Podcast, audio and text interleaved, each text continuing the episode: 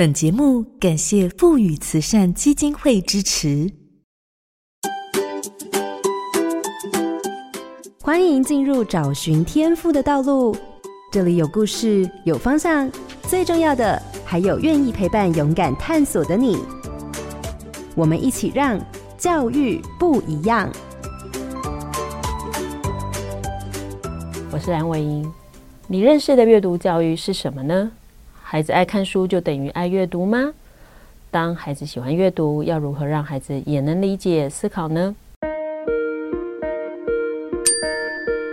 荧光焦点，阅读理解。台湾推动阅读教育非常多年，不论是家长、老师，都认同阅读教育是重要的事情。让孩子习惯阅读，却仅是重要的第一步。接下来，从阅读进阶到思考理解，也需要我们持续的陪伴。如同推广阅读教育超过十年的品学堂创办人黄国珍老师提到的，真正的阅读素养是让我们不仅获得了知识、获得了能力，更重要的是让思考成为习惯，答案成为问题，让颠覆成为创造，阅读成为质疑，更让理解成为起点，最后让我们的心灵逐渐滋养壮大。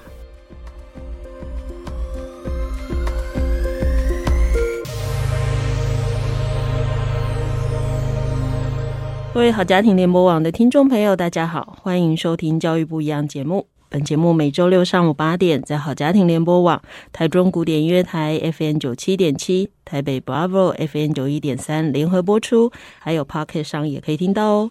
我是蓝伟莹，今天要进行的是学习不一样的主题，要跟大家聊聊阅读理解。无论是一零八课纲的素养学习、问题解决的 PBL，或者是数位学习和自主学习，阅读理解都成为孩子们能否认识世界的重要基础。今天节目中特别邀请到的是品学堂文化股份有限公司的创办人黄国珍老师，来谈谈这个主题。国珍早安，早安，各位朋友，大家好。自从台湾二零零六年开始参与披萨的素养国际测验之后，阅读理解便成为教育圈热门的话题。多年来，阅读理解的热度未曾减少。啊，品学堂已经成立了十年了。这十年来，不仅出版了阅读理解的专业杂志，更发展了老师专业成长的课程。这两年，更有了阅读素养平台的产生。多年来，透过与现场老师、学校甚至县市的合作，对于阅读理解的推动产生了引领的作用。我想，今天的节目，我们可以从国珍老师的经验中，对于阅读理解有更多的认识。各位听众朋友，千万不要错过这一集哦。好，那我想这一集我们也不用这么假哈，因为 我跟国珍老师认识很多年啊，那也有很多不同类型的或不同方式的合作。当然有很多事我是知道的，可是用我嘴巴来说，还不如国珍来说。所以我想先请国珍来跟各位听众说一下，到底什么叫阅读理解？哎，这真的是个大问题哈。嗯，看起来这四个字好像浅显易懂，但实际上这背后可能要稍微有点说明哦。我们以前绝大部分只看阅读这两个字。好像所有跟阅读有关系，就只有一个行为，就是把书拿起来看。那当然，在数位环境底下，数位载具也是一样，把东西拿起来看。但它后面加了一个理解，那就表示说，我们对阅读这件事情不再仅止于表面上面的行为，而是要去关注阅读的过程里面，孩子理解到什么事情。那有两个层面，一个是理解到作者想说的。另外一个呢，是理解到作者为什么想说这篇文章的内容，或者是为什么要提供这个观点。那最后呢，再理解呢，有一个东西就是反思，就是他所说的道理跟我的关系。作者说这件事情让我们想到什么？好，所以这样子的过程呢，才会让我们不只是了解阅读内容的表层的讯息而已，它可以更深入的透过思考，透过理解上面的建构，了解文章，同时也了解作者，甚至了解范畴更大的内容。所以简单讲，就是作者说的跟作者没说的，跟我自己发现了什么，是大概就这三个部分嘛。那如果是这样的话，那到底为什么阅读理解这么重要到大家要这样不断的去？提醒要留意这件事情，它的重要性到底在哪里呢？嗯、好，我想分两个面向来看哈。以前我们在谈阅读，大致上都讲书，但我们现在从书呢再往前进一步，我们在谈文本。那文本它就不再单纯只是书，它其实涵盖了更多在各种不同表意或者是这种图像的符号，甚至是影像的内容，它都放到文本的概念里面。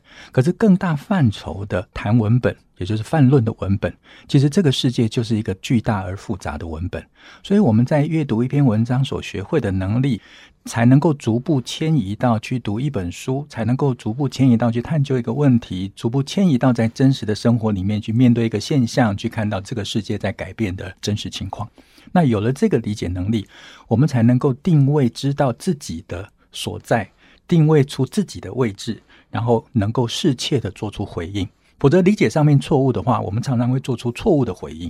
那这样子付出的代价就会很大。嗯，这好像我们在读一个人哈，你说读错这个人的意思，觉得回应一错了以后，没事的都吵起来了。是是是，差不多是这意思哈。人也是一种。是我刚刚你在讲的时候，我脑袋想起来，就是大家这辈子最难读懂的是人。对，而且。多半应该是自己，是对。有时候你连自己一直在变动的东西都不知道为什么，可是我们又很少停下来，好好把自己读一遍，或者常常没感觉自己在变动。啊，对，就是我们也是一个不确定，跟应该说人比较像一个持续发展的文本。好，那当然回到一个，刚刚我一开始就讲品学堂十年了，可是其实真的，呃，如果有 follow 国珍老师就知道，其实国珍老师是艺术家。对，我觉得当朋友这么多年，很少讲这么恶心的话，但是国珍其实是艺术家。他是个画家哦，哈，所以他前阵子说，哎、欸，他看到自己的画，对不对？哈，所以你其实并不是相关领域嘛，应该说台湾好像也没有人敢说我是阅读理解领域的。所以我回到这样，就是你本身其实不是这个领域出身的，那怎么会走上阅读理解推动的路呢？嗯，的确，我的主修是艺术创作跟美术史哦，这是我自己真正在学校跟研究所啊、呃、修习的课程。那我后来回台湾工作之后呢，在产业里面服务，产业里面因为扮演的像是企业顾问的角色，所以我们其实大量的工作就是在解决企业的问题。那有一次因缘际会哈，趋势科技张明正先生啊有了交流，那他当时成立的若水国际。他是跟作家王文华共同成立的一个社会企业创投的公司。那他就说：“诶，如果我今天对创业，或者是我对这些社会议题有关心的话，他就啊、问我要不要到呃若水国际去工作。那我当时进入到若水国际，当时他们想要做的事情就是用产业的资源，用企业的商模去解决社会上迫切需要解决的问题。但唯一的差别是，非营利组织要去募款。”但社会企业是以自己所创造出来的商品、服务或者是商业模式，能够持续的有营收，持续的关注问题，提出解决的方案。那在里面，其实我参与的案子跟产业非常多，但其中呢，有一个就是教育产业。当时我们就拜访了非常多的专家学者，问台湾的教育现场需要迫切解决的问题有哪一些？那不同的老师、专家学者提出的问题都很多样，但有一个问题重复，就是。孩子的阅读问题，那我们才进一步的透过陈昌明教授，当时是披萨计划的共同主持人，了解到原来国际上面对于阅读素养、阅读教育，在二十世纪之后已经有一完全不一样，二十一世纪之后已经有一个完全不一样的面貌跟论述哦。但把那个论述套到台湾的教育现场来看的话，我们跟国际上面其实是有一点距离的，所以当时就觉得。教育是根本的问题，而阅读是所有学习的根本问题。那这个问题如果能够解决的话，那我们就大大提升了孩子的学习能力，同时呢，也解决教学现场老师的困扰。嗯。像现在很多人都会说啊，数位可以缩短城乡的差距，可是其实有一件事必须先达成，就是阅读。是，也就是说，即便我给孩子数位的载具，他真的有网络，他可以透过网络自己去连接这个世界。但如果他没有阅读理解，坦白说，世界还是跟他隔离的。是对，所以他其实确实是一个相对根本的部分哈。所以那时候其实从你很熟悉的这一块跳出来，应该也是要蛮大的勇气哈，因为等于你只发现了问题啊。但你没有 know how 啊？对，那也就是说，你办理品学堂，你的宗旨纯粹就是一股热情，想要解决这个问题吗？还是刚好你自己对阅读本身你也有自己很多的经验跟乐趣，所以你觉得，哎，如果这件事不行，那不然我来做做看，比较像哪一个？好，解决问题哦。我们大部分好像把解决问题放在热情上面，但热情本身不会解决问题。嗯，热情是解决问题的动力。但解决问题不能只靠热情，所以我们当时认为阅读是一个重要而且迫切解决问题。我们啊、原先就想朝这个方向走，但是如果没有提出有效的解决方案，相对的问题就不太可能只是热情就解决。了，所以我们当时就非常认真的从国际上面的研究，从国际上面的两个重要的评测 PIRST 跟 PISA，仔细的去看，不是看题目，而是仔细的去看这整个组织单位他们在思考问题，他们如何去建构这样子一个评测，而阅读真正要检核的内涵是什么，而相关的学术研究或者是理论的基础是什么，所以我们花了大概有八个月的时间。把这整件事情弄懂，才开始想出一个重要的失力点。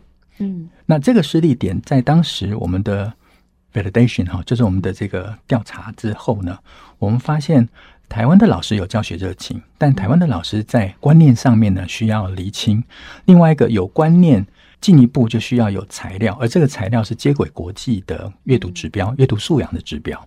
那最难的东西其实是后面的评量检核。嗯，所以我们就等于把这一整套的 know how 跟这整个流程，在这八个月的时间里面呢，逐步建构完备。所以这八个月是你还在落水的时候，还是你已经跑出来自己做创业了？这八个月里面有一半的时间在落水。嗯哼，嗯，然后后面有四个月的时间是我已经跟张明正说，哎，我要创业哦。然后张明正就说，好啊，那你就冲啊。OK，就做做看啊，如果做得起来，因为其实那时候一开始也只是想试着，就像你刚刚讲嘛，没有素材。对，即便有好了，我们怎么去评测学生这部分的能力是到底到什么状况？所以那时候大概就是这样嘛。但是就像你讲的，那个 know how 很重要嘛。因为如果 know how 四个月就找得到，因为你说八个月嘛，我假设前四个月是在阅读这些资料跟理解它是什么，嗯、那后面四个月你决定了策略，比如说我可能要办这样的素材，所以杂志就跑出来了。嗯、然后我可能要有这些评测的东西，所以你的杂志后面还会有测验。嗯、好，如果是这样，但是关键还是在。怎么落实跟做这件事嘛？因为那个技术性的事情很重要啊，理念性的有了嘛，然后跟终点有了嘛，就是你有个 why 跟 what，但你中间的 how 怎么来的？台湾还没有人做啦啊，像你刚刚讲的，那怎么办？那你的 know how 怎么出来？好，其实台湾是这样子哈，在这个阅读素养的领域里面，学术圈里面其实已经跟国际上有接轨，而且有不同的项目在做比较深度的研究。那我刚才所谈的。我们如果说我要解决阅读问题，坦白讲，我们并没有定义清楚真正的问题是什么。那我们想要解决的是阅读在教学跟评测上的问题，那我们就会非常聚焦的。所以我刚才讲说找材料，一方面是从现在阅读素养评测，它是从什么地方来建构理论的论述，所以会从哈佛大学乔教授的孩子的认知成长跟阅读能力的成长，然后从布鲁姆。从其他的大家比较熟悉的这些，然后再来从披萨所公布的资料里面来看，他们如何去设计题目、定义答案，然后给分的规准是什么。当这些东西都清楚之后呢，我们当然很幸运的有好几位专家学者一路陪伴我们，我有问题就问他，包括已经过世的柯华伟老师，都在这整个杂志的发行初期跟我们在研发的过程里面都给了我们相当多的回馈，还有陈昌明老师。所以呀、啊，如果我这样听，我就在想，因为其实我本来就很想问说你的理论基础在哪里？嗯、因为我们不太可能看一下 PISA，看一下 Purse，我就学他就开始做了。嗯、所以多半我们在做这些事，他也许有心理学基础，或许他有哲学基础。所以这样听起来，你自己也花了一点时间读书，对吧？对，就是自己念了一个。博士，但没有人跟你学位。好，OK。而且我觉得那个过程真的非常落实，发现问题、解决问题、终身学习的实质实质。对，这这比较像你你现在摆在做阅读在推的嘛，就是你没有一个渴望找到答案的那个动力，事实上你的学习也不会展开。对对，因为说真的。国珍当时做这个事，其实也是本着社会企业嘛，绝对不是说我要赚大钱，来我来去读书哈，可能会被人家笑这样子哈，这一听就不像是个赚钱的哈。虽然我前两年真的听过我一个朋友一直跟我说。那个，我先生说哈，黄国珍应该会赚大钱。我们来，我来跟他研究一下哈。但我还是要跟这个各位讲哈，这是一危险的工作，不要 轻易尝试哈。因为其实这一路还蛮辛苦的哈。这样 赚钱是企业应该要做的事情。是是，对。其实我一直我一直觉得，这是好像我们在做地方创生一样嘛。你如果今天没办法自给自足，这件事情就不可能永续。对，自给自足其实是一个非常重要的事情。那因为刚刚你有在说，你也在做，但是台湾其实有一些学术圈其实有开始接轨了。嗯。那你怎么看你在做的事情跟学术圈在做的事情，那个差异在哪？呃，学术圈很厉害的地方就是把它归纳成为一个理论系统，或者是归纳成为一个理论来解释许多现象，或者是解释一个问题。那我们因为在理论上面已经有别人先铺垫了，我们比较务实的是如何嫁接到真实情境，尤其是老师的教学跟老师在评量提问设计上面，所以我们非常务实的都以实作的操作来参与学校。不管是师培也好，或者是学生的课程的设计，我们都以非常实作的方式来带领老师。因为有的时候理论当然讲出来会非常清晰，可是理论也抽象，所以不如就是从实作里面逐步去发现跟理论验证的点。那这个东西才会在探究实作的过程里面内化成为哦，原来是这个样子哦，原来理论讲的是这个。那实际上做没有那么复杂，但是理论为了讲清楚跟讲出那个。结构上的抽象性的时候，它就变得比较难懂。所以，我们其实是跟呃学术研究上面很不一样。我们反而是还原到真实现场上面，提供大量的材料跟练习。嗯，那你刚开始出来做这件事的时候啊，嗯、会不会遇到那种真的比较学术性的，或者是在这个领域的人，他会有一些 这要怎么说呢？就是比较不礼貌的言语。因为其实我们必须还是要承认哈，这个文人相亲这件事情。那呃，我会这么说，是因为像我自己也在做协会，也在做一些协助学校老师真人或什么。嗯、我自己是从来没有听过有人在我面前讲啦，可能太恐怖了，但偶尔都还是会听到有人在转说啊，哪个教授说你怎样啊，谁说什么？我觉得好像总是在走一条新的路，你等于是在挑战某原来的正轨。好了，应该我如果这样讲，原来这个有一个族群的人，但你等于跳出那个族群，找了一个你自己的方法在做。嗯在刚开始的时候会面对这样的压力嘛？比如说，大家会觉得你什么东西为什么可以出这样的书或做这样的事情？嗯、我当时的确自己心里面会很一种压力，因为我不是学术圈，啊，我也不是教育界，所以我居然要跳出来去做学术圈在说的话，在教育界里面老师在做的事情，对我来讲其实是心里面有很大的压力哦。但我想，从我们在弱水一开始设定我们要做目标的时候，我们跟学术圈上面所建立的关系都是我们去请教，那我们也跟老师讲说，我们想要把它，嗯，怎么讲呢？啊，能够转化成为实际上面可以使用的材料。那这个在学术的工作上面比较没有心力去做这一块，那我们等于是学术研究的延伸。那另外一个，我们在很多不同的在谈台湾阅读教育的单位里面，我们也是跟大家变成好朋友，因为我们所提供的内容，他们可以这个观念哈，他们可以大量的借用，或者我们在分享的过程里面，也会从其他人所分享的内容里面去推广。所以我并没有设定说我要开宗立派，那绝对不是我们当时所做的事情，而是我们如何扩大影响，而这个影响不是自身的影响，而是扩大我们所合作的各个单位跟学者研究的影响力。到目前为止还在做同样一件事情。是，那品学堂十年了，你自己看你这十年，如果我要说品学堂已经做到了什么，嗯，那会是什么？然后未来还要再做什么？OK，我觉得品学堂。好，应该国内阅读教育界现在的现象不是品学堂一家做到的，嗯，不是一个人或一个单位做到的。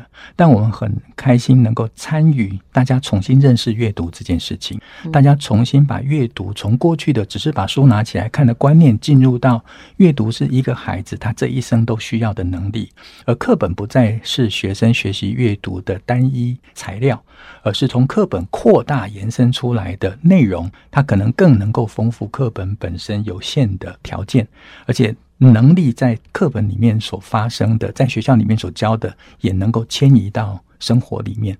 我们其实很开心的是，这样的观念跟实际上操作的内化成为课程的老师比例是越来越多，这是我们非常开心。现在已经有这样子的面貌。嗯，未来呢？未来哦，未来我想还是会跟国际的发展接轨。因为我们当时所设定的就是，如果我的左手是国际的指标，我的右手是台湾目前教育的现况，那我们给自己的定位就是定位在左手跟右手的中间。老师能够先到我们所定位的这个点，他就能够比较迅速的跟便捷的，能够再过渡到国际的指标。那我们现在会看到学校跟国际指标之间的距离越来越接近。那我们的定位呢，除了原来的中间的角色呢，我们也开始往深度走。那这个深度呢，其实是阅读现在在国际发展上面的一个新的里程，也就是纸本跟数位双素养。所以这个会是我们接下来两三年之内的重点发展。国外有像你们这样的单位或机构或学术圈也没关系，就是国外有这么系统性在做这件事的吗？呃，单一的单位做全部的事情少，但它拆开来就做评量，有专业的评量啊，阅读内容的出版有阅读内容出版，那线上系统服务有线上系统服务的公司，所以大致上看起来都是比较分开的，但。逐步，我觉得能够并在一起的也有，嗯，比如说，呃，国外阅读有一个叫做啊 Read Theory 这个网站，他们就是从评测、从教学上面，他们也都有做，嗯，但是做这种一条龙的，你们比较对啊，对啊，而且就像你讲的，或许。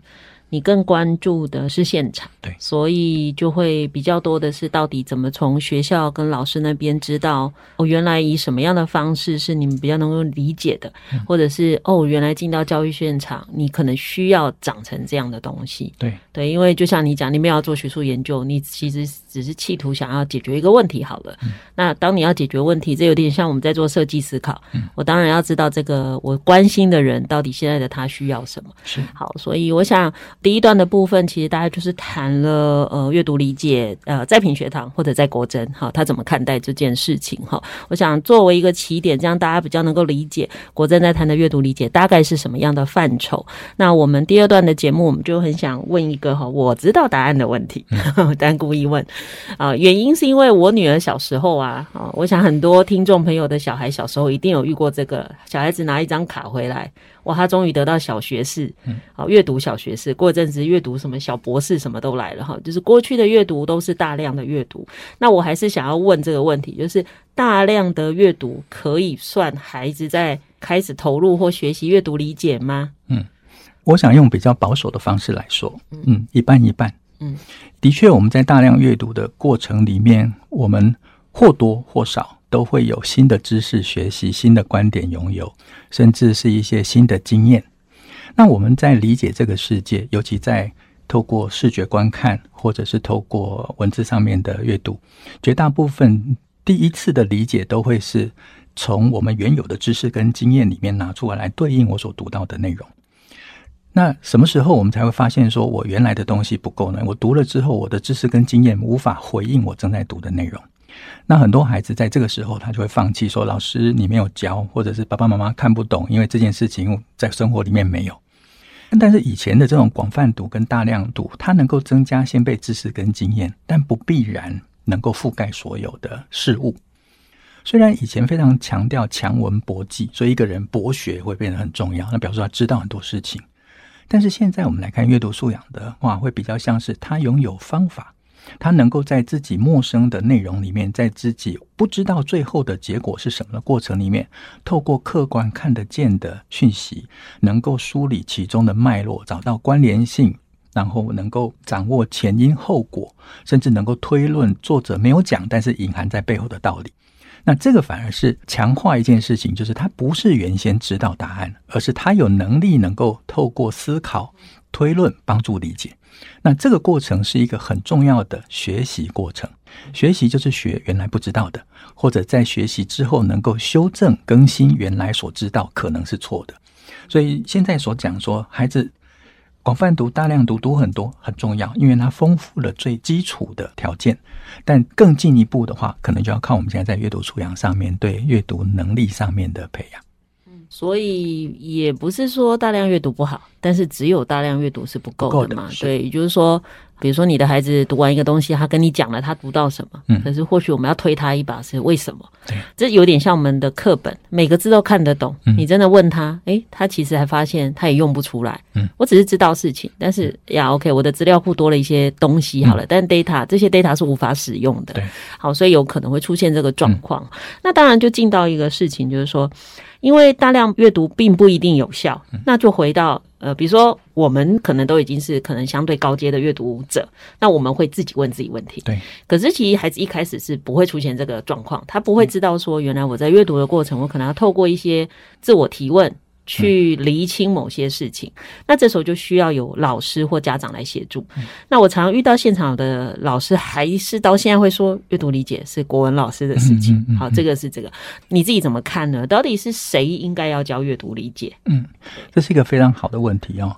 我们现在是思考谁要教阅读理解，但我们用另外一个方式来思考：当每一个老师都有阅读理解、阅读素养的话，那就不是谁教的问题，因为每一个老师都能够融入到他的教学跟课。课程里面，那刚才伟莹讲的非常好，就是说孩子读一篇文章，他要能够透过自我的反思，或者是自己提问题。那我们刚才讲说阅读广泛大量读啊，我们可以想象说，今天如果有一台电脑，你只是塞很多资料在里面，但它并不是一个多功的，或者有非常多系统可以应用的话，这些知识它就是固定存在硬碟，它也不会发生出效果。那回到我们刚才所讲说，如果今天孩子在读，我们要透过提问来引导他，到底是谁要教？我觉得现在大量的老师在培训的时候，就是想要在各科的老师身上都能够把阅读素养成为老师所拥有的能力跟素养。好，那我们拿另外一个例子来看，我们在学习各学科的知识的时候，我们并没有用我数学用我数学的头，然后国文国文的头，我们坦白讲，就这颗头。反而是我们这颗头里面，在知识系统底下有一个更基础的能力，或者是方法论。我今天可以借由这些方法跟能力来帮助我完成学习。那这件事情就不再是哪一科的条件了，而是各科都一样。所以比较重要是老师在教学方法上面的观念能不能做一个新的改变，而这个改变是阅读素养，它包含在这个新的方法里面。这样子比较能够解决问题，而不是到底归谁哪一科教。嗯，对，因为其实这个问题在台湾来说，一直是一个很争议啊或争辩的事情。嗯、我我会这样问，当然也是像我有时候去带学校做阅读理解课，嗯、就像刚刚国珍提的，我觉得蛮有趣，就是当所有老师一起投入跟呃在了解这是怎么一回事的时候，他自己的学科教学就会有调整。也就是说，哦，他知道原来我平常带学生在思考的路径是断裂的，因为其实阅读理解的整个推动好了，就是阅读理解的这种教学是依次序。抽丝剥茧，让孩子看得越来越深入。嗯，那这个跟我们平常的教学其实很有关。蛮多老师是给孩子看完资料，突然就问他最难的问题：“你发现了什么？”我想，我我我发现了什么？我什么都没发现，对不对？真的蛮多老师进到教室会突然，孩子都读完就说：“好，读完都懂了。”好，那我就问你一个，问了一个最难的问题，然后再开始怪说孩子都不会思考。嗯，但是其实很根本的问题是你没有引导他原来应该要怎么看。对。对，所以其实我还蛮认同刚刚国珍说的。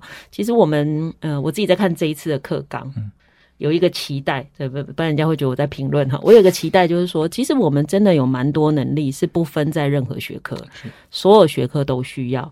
坦白说，我们其实应该要有一部分的学习表现的能力是跨学科通用能力。嗯，新加坡课纲里头啊，有一块就是写通用能力。它不受限任何一科，换句话说，不管你教哪一科老师，我都必须跟你讲，有一些通用能力是你在课堂一定会用到，你一定要会。所以，如果我们未来哈，假如二零三零的新课纲，如果可以有一个叫通用能力，我觉得会让我们的老师更清楚，原来我不是只在教知识，又或者是说，原来不是我教他就会知识，如果他没有这些思考能力，事实上他还是不会。嗯。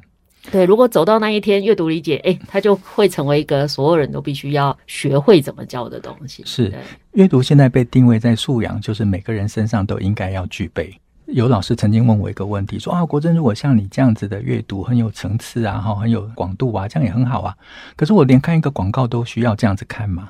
我当时的回答是这么说明的哈，看广告。或许要，或许不要，或者你看一个娱乐性的文章，你或许要，或许不要。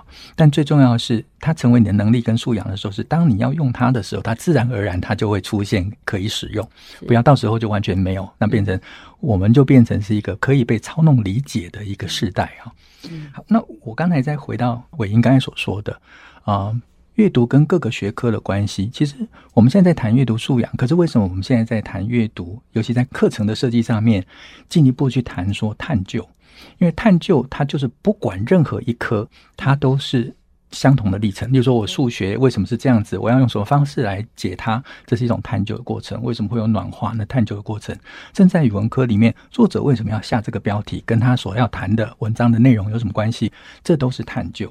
所以理解就是说，我今天在阅读的过程里面，透过我所读到的进行探究，最后得出合理的结果。嗯那如果从探究来看的话，它就不分任何学科，因为各科都是一样，它是做探究的过程中完成学习。好，那我们就在更深一层的来讲，表面上面看的是探究，但是。他的骨子里面最核心的就是思考的能力，所以我们常常讲说啊，台湾的孩子好像在理解能力上面很弱，或者是理解能力上面不如我们所期待。但说实在，我不觉得他单纯拿来当做阅读理解能力弱解释是合理的。我认为阅读理解能力弱是因为台湾的孩子不善于思考，因为所有理解的结果都是思考的结果，除非他今天答案是别人告诉他，他只是记得答案，而不是我自己用我的能力把答案给找出来。那这个过程其实骨子就是思考的能力。嗯嗯，对，那个容许孩子产生思考，跟包含在思考过程中有一些错误，其实那都是必然的啦。因为你搞不清楚，或者是你发现哎，这个推论有问题，你才会重新再回头去看资料，不断的修正自己，就会越来越好嘛。对，像我其实，在带老师们做课程，也有很类似的，老师就会问我说：“哎，老师，你是学自然科的，你是教化学的？”你怎么每一科都可以讨论？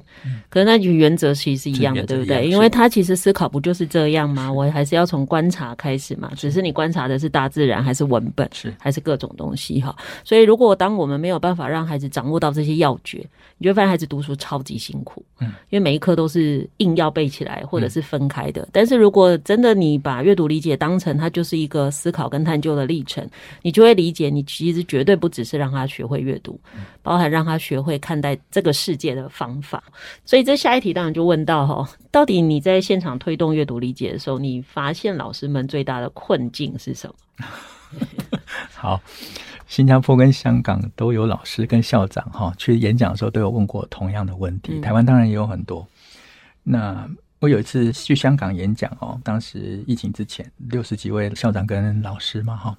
他们就问说：“哎，国珍，台湾在推动阅读教育的时候啊，遇到最大的挑战是什么？”我说：“哎，你们要听真的还是听假的？”说：“拜托你一趟飞来香港，一定要说真的。”我说：“好吧，那我真正观察到的是，大人到底阅不阅读是一个关键。为什么会这么讲？哈，其实阅读教育跟其他的教育可能有一点点不一样。阅读教育不是知识系统的教育，它是一个经验传递的一种经验分享的教育。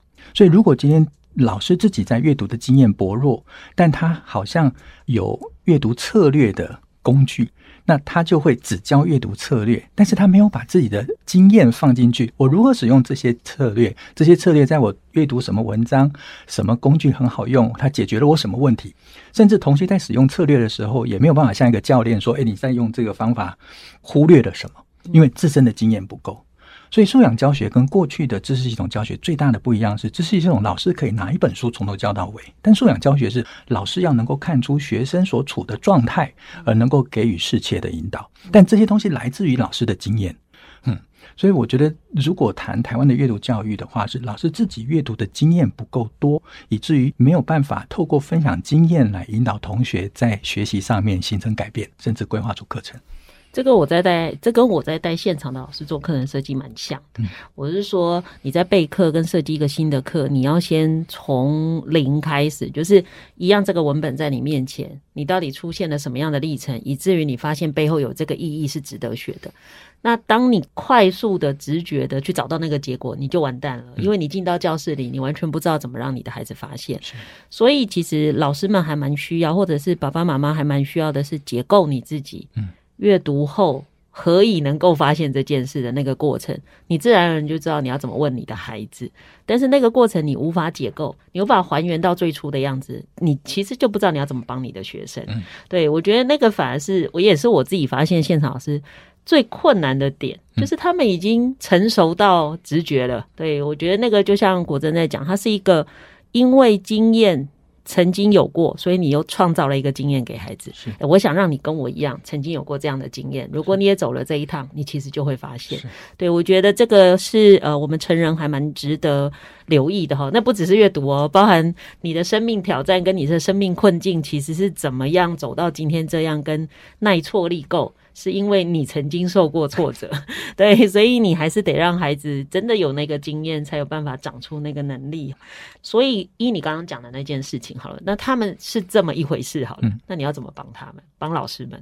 哦，OK，所以我的工作坊就是常常给老师文章，对，然后 没有没有，应该是这样讲。的确，这个过程会有挫折，因为很多老师读完了之后，跟我做完文本分析所看到的结果是不一样的。嗯，但我觉得最棒的就是我们有一个可以学习的挫折。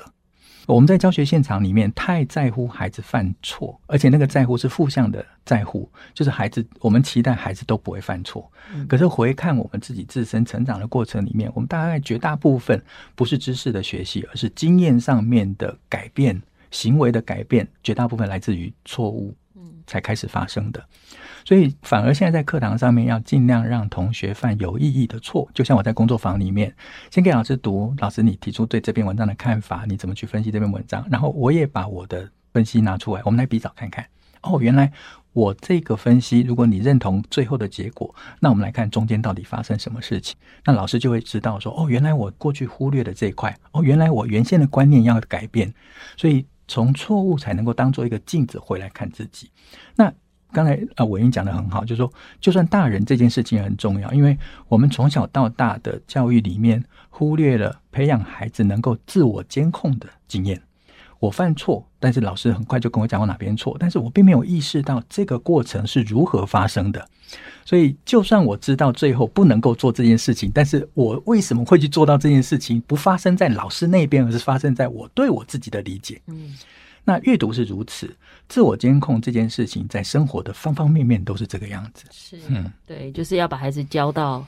不用我再陪你，对吧？我们就说，所有老师存在的目的就是希望有一天孩子不需要我们嘛。对，对你必须把他教到他能够做到自我监控。就从小爸爸妈妈跟孩子的对话，嗯、我们就是他的后设监控。是，长大了在学校，老师就是他的后设监控。这种对话养成习惯了，他自己就能够在头脑里面形成自我检核的对话。所以国珍面对老师的方法，就是先让老师经历那样的过程，他才能够体会说：哇，OK，我大概懂那是什么意思，对不对？所以你也是。先让他们有那个经验，可以去意识到为什么学生也会跟我一样，哎，没有发现某些事情。好，那如果接下来我们看维度更大的，好了，因为我知道你除了在帮老师，好像也有学校是在进行合作的。嗯，那有没有那个经验是协助学校去规划整个学校的阅读理解的推动的呢？哦，有，我们在杂志上面哈，在发行之后就有不少学校使用我们的杂志。那比较具体的，呃，台北有一个国中哦，他们就是每次都用我们的杂志里面的主题阅读。那他就先设定这个主题，然后让同学在里面自己挑一篇文章，在这个主题里面呢，他先发展出同学的观点，再从文章里面去找到对应的内容，做了一番讨论之后呢，同学再从这个讨论再去扩散出去。那这种它是一个主题探究的阅读，那这个材料就很好用。那另外一个也有老师是用另外一种方式，他在杂志里面呢就挑一二三篇文章。那现在一直在谈说啊互文性的然后多文本的阅读，那老师就在这里面挑到有相关的，或者是我今天挑这篇后面有延伸阅读，你把延伸阅读拿出来，那我们就来做两篇文章之间的互文性的阅读。基本上，我们当时在编杂志的时候，不是把一篇文章当做学习的终点，而是把一篇文章当做学习的开端。所以后面的延伸也好，或者是自由讨论的那个开放性的提问，都是想让孩子从这篇文章再开拓出去。那这样的设计，在单篇文章的阅读就符合基本阅读素养能力跟历程的练习。那开展出去之后，就是主题性的探究，或者是 PBL 以问题为导向的学习。老师在操作上面就很方便。那我想，这都是杂志当时在规划的时候替老师使用所做的设计，方便老师能够开展课程。所以如果说是以一个学校为那个呃系统来去做发展，嗯、至少就可以符合。比如说，如果他今天真的只是单纯国文老师要做阅读的，嗯、他就可以这样。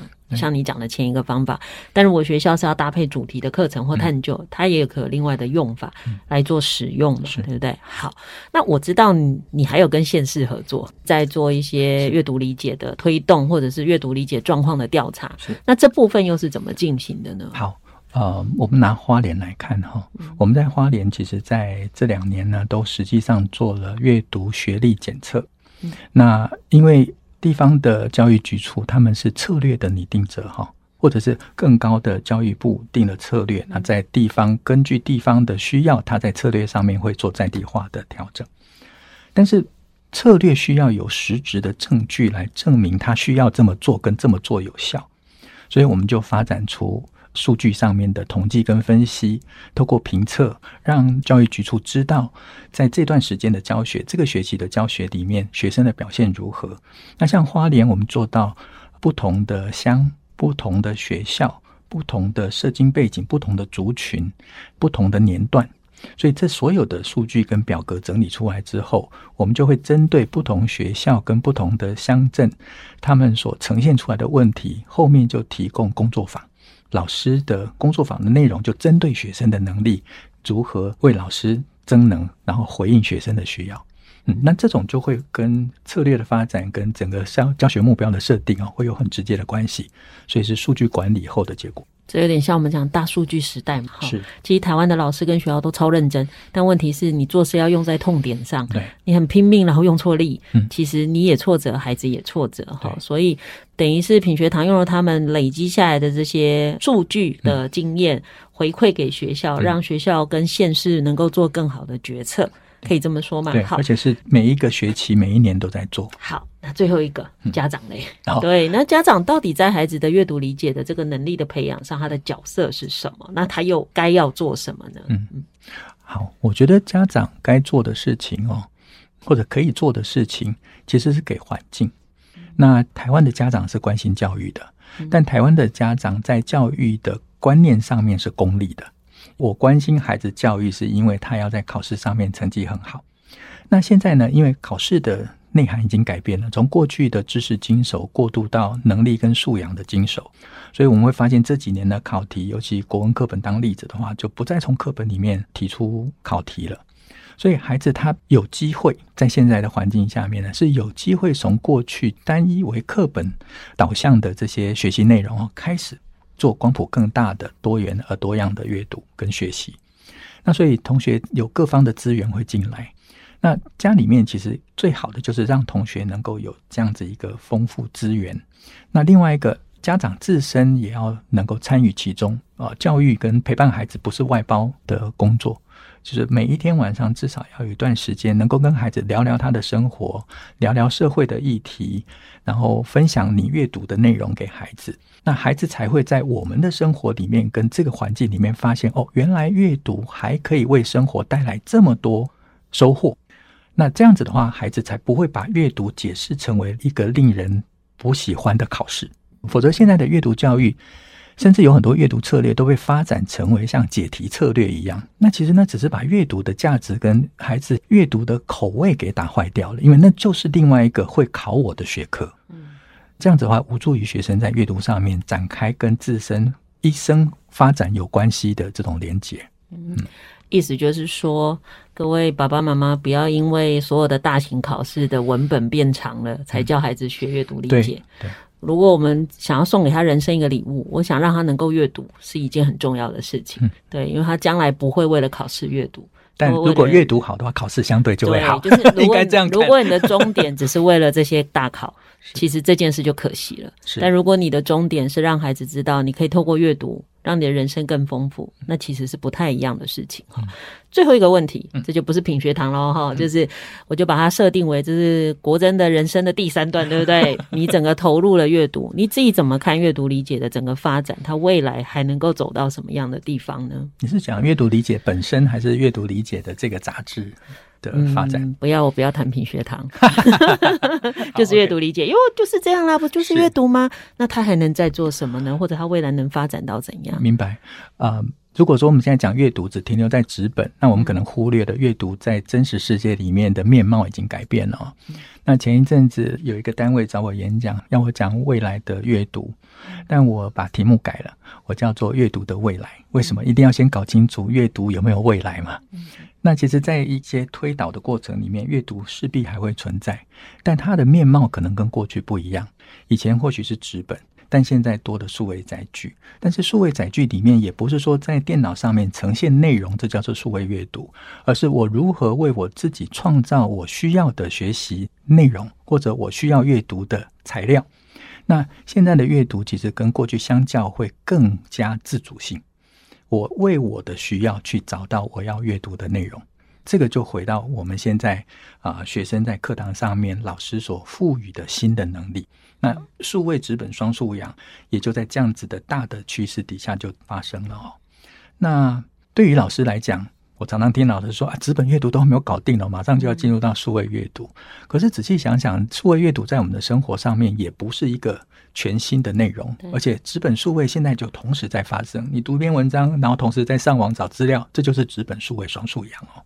所以我认为，阅读未来的发展势必是这两个。传统我们所熟知的纸本载具，跟现在数位环境底下强大搜索功能的阅读，它一定会在未来成为一个重要的趋势。嗯，那还有另外一个，我认为在教学现场，我们现在好像大部分的文本都放到生活常态性的大量的真实情境的阅读内容哦。但还有一个发展，我觉得在未来应该也会看得到，就是文学的阅读会重新再被拉回来。一开始我们讲说，这个世界是复杂的，最能够体现这个世界跟人性的复杂，不是研究的材料，而是文学，因为那里面都是真实情境与真实问题。但是不同的作家看到不同的面向，而他们也对这样子的世界呢，提出他们的观点，甚至分享他们的感受。所以文学内容事实上是一个最丰富的文本，不管你是从量来看，或者是从一篇文章可以被讨论的面向来看，那如果能够讨论一篇文本，但是它能够跨自然、跨人文、跨社会、跨历史种种，那或许它更能够体现跨域阅读的价值。毕竟我们现在回想所有的国文课本里面所挑的这些作者，他们所写的文章不是当做文学创作，而是他回应他所面对在当时真实的大问题。那你就知道，对，我们既要发现问题、解决问题、终身学习。那这些人的作品，不要把它当做是文学作品来解读，否则它就成为一个语文的学习。可是你把它放到内涵，我们去看这些了不起的作家是如何回应世界跟回应自身生命的问题，那你就发现有太多内容值得讨论。嗯，好，所以未来值得期待哈。一个是数位阅读的呃的产生，应该说它是进行式。对，那我们怎么让孩子有办法去掌握跟纸本阅读呃有一些功能性或者是一些可以使用上的差别？另外一个是我们能不能从阅读里头发现隐含在其后的哦，就是作者带我们怎么去看到一个时代，嗯，他自己怎么回应。那他当然更重要是回到我们自己怎么回应我们所处的时代。好，有很多事情其实你如果认真去看，它其实重复在发生的。哈，对，好，那个今天真的难得邀请到好朋友，忍耐有很多没讲哈，这样 就是让果珍讲多一点哈。那我想今天真的很谢谢果珍老师的分享。那如果大家对于阅读理解有更多有兴趣想要知道的，我想上网都可以找到很多的讯息，或者是也可以听国珍老师自己的 podcast 也在讲所谓的阅读理解哈。好，那相信对大家会有很大的收获。谢谢国珍，谢谢谢谢现场朋友，感谢您收听今天的节目，欢迎大家上脸书加入教育不一样的粉丝团。如果您对节目有任何的疑问或想交流的感想，都可以上脸书私讯留言，我会安排回复。接下来，请您继续锁定好家庭联播网台北 Bravo FN 九一点三，台中古典乐台 FN 九七点七，也邀请您上 Pocket 搜寻订阅教育不一样。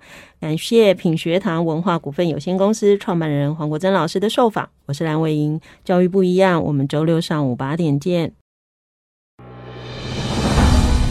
以微笑点亮教学现场，富予慈善基金会与您一起支持教育，陪伴生命找到自我价值。